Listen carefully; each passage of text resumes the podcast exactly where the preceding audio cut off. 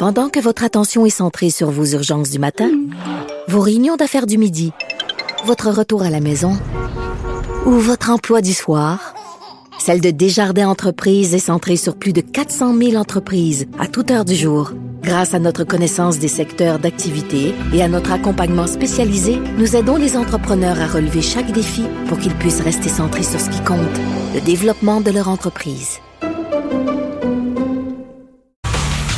Salut tout le monde, ici euh, Pierre Nantel en remplacement de Richard Martineau qui pendant cette semaine de relâche s'occupe de sa belle famille. On est bien content de ça. Et euh, la semaine de relâche qui euh, normalement devrait être associée justement à une forme de soulagement, malheureusement pour ce qui est des voies ferrées, ce n'est toujours pas le cas du côté de Belleville. Une situation que je peux vous dire que moi, en tant que en tant que député fédéral pendant huit ans, à représenter les gens dans Longueuil-Saint-Hubert, j'ai pu constater à quel point le gouvernement libéral est un gouvernement qui normalement focus toute son attention sur le spin, comme on dit, sur les communications, sur ce que les gens vont dire, de quoi ça va avoir l'air aux nouvelles. Puis actuellement, c'est sûr que c'est un cauchemar.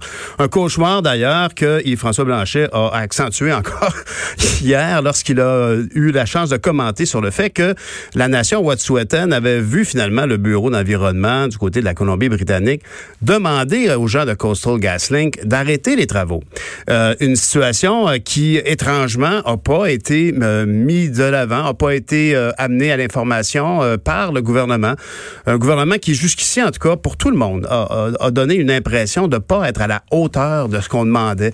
On s'attend à ce que le gouvernement soit au devant des situations et ici, clairement, il y a eu beaucoup de retard. On pourra parler bien sûr du retard parce que M. Trudeau était euh, dans un voyage à l'étranger, en Afrique, en train de conquérir les différents pays là-bas pour qu'ils le soutiennent relativement à un siège au Conseil de sécurité à l'ONU. Euh, choix, euh, bon, il ne pouvait pas savoir que ça allait péter peut-être le moment où il est parti ou planifiait ce voyage. Mais une fois qu'il était là-bas, ben, les informations commencé à sortir assez rapidement. Il aurait pu choisir de revenir rapidement au Canada et de venir gérer cette crise-là. Bon, euh, dans une forme de zigonnage, de tatouinage, mais ça s'est pas produit.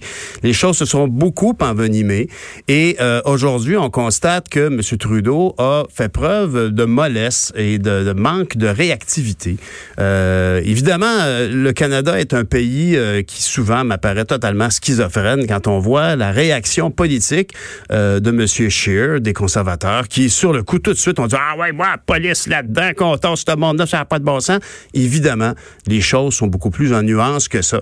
On aimerait ça qu'il n'y ait pas de nuance. On aimerait ça, évidemment, pouvoir prendre notre train, parce que nous, on fait notre effort en tant que Québécois. On dit, bah, ben, écoute, moi, j'habite à Saint-Constant. Fait que je vais prendre le train pour me rendre au centre-ville, puis c'est un beau geste citoyen, puis c'est souvent un choix plus agréable. Mais concrètement, ça n'a pas été possible toute la semaine dernière, puis c'est sûr que c'est tout à fait inadmissible.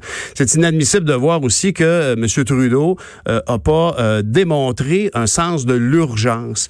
Et si on aurait pu imaginer euh, qu'il est entouré d'un cabinet de ministres qui euh, s'occupaient bien de leurs affaires, ben on aurait aimé ça les voir. On les a pas vus. On a vu M. Miller, qui est un bon Jack. Je l'ai rencontré souvent. C'est pas une mauvaise personne, mais ici, on sentait très clairement qu'il y avait un manque de, grippe sur la situation. Madame, euh, Madame Bennett, qui est ministre depuis longtemps des Affaires autochtones, elle aussi, on peut se demander, mais comment se fait-il qu'on ne l'a pas Bon, la question se pose encore plus si on se dit que cette situation-là avec les Wet'suwet'en était une situation qui était connue et la, la, la, la, souveraineté ou en tout cas la, légitimité des chefs héréditaires, on peut trouver ça très curieux. Moi-même, euh, huit ans à la Chambre des communes, honnêtement, la notion de chef héréditaire m'avait pas touché. Et Dieu sait que j'étais très sensible à bien découvrir euh, la réalité des peuples autochtones, la réalité euh, de cette gouvernance alternative par moment. Et, et, et comment se fait-il que Mme Bennett a pas averti à l'avance le bureau du premier ministre? Ben, ça donne un petit peu un indice comment les choses sont menées à Ottawa. Souvent, on a entendu notre collaboratrice Emmanuelle Latraverse dire à quel point les choses sont menées à partir du bureau du premier ministre. Ben, c'est exactement ça, je pense, le problème. Une situation où les ministres en cause euh, ont pas droit de citer, ou en tout cas pas assez, certainement.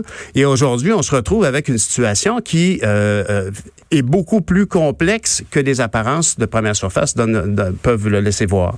Euh, Madame Bennett avait certainement eu vent de cette situation-là là. Madame Bennett et M. Miller ont certainement vu passer euh, les, les, décisions du bureau d'audience publique, en fait, l'équivalent du BAP euh, en Colombie-Britannique, qui demandait à Coastal GasLink de retirer leurs installations. Alors, dans une situation, je parlais de schizophrénie canadienne, ben effectivement, on se retrouve avec un chef comme Yves-François Blanchette qui étant pas lié dans ces deux, deux, deux visions opposées de pensée politique, tout le monde à droite avec la Saskatchewan puis l'Alberta. Et euh, évidemment, euh, toute cette dimension un peu euh, molle ou en tout cas trop en nuance du premier ministre Trudeau est arrivé avec la bonne recommandation qui va qui fait qui tombe sous le sens et qui une personne objective ne pourrait que dire que ben écoutez la seule chose à faire actuellement c'est arrêter de, de, de, faire des travaux sur le territoire en question et enlever moi la GRC de là pour qu'on puisse parler puis qu'on soulage le Canadien moyen, le Québécois qui essaie de prendre son train pour aller travailler. Alors écoutez, c'est une, situation qui perdure. On aurait imaginé que ça serait terminé bien avant ça. Ce n'est pas le cas. J'espère en tout cas qu'on aura, ce sera dû passer dans les prochaines heures. Euh, on a une belle émission devant vous. Euh, tout de suite après la pause, on a Michel Girard, chroniqueur à la section argent, qui vient nous voir pour parler avec nous. À tout à l'heure.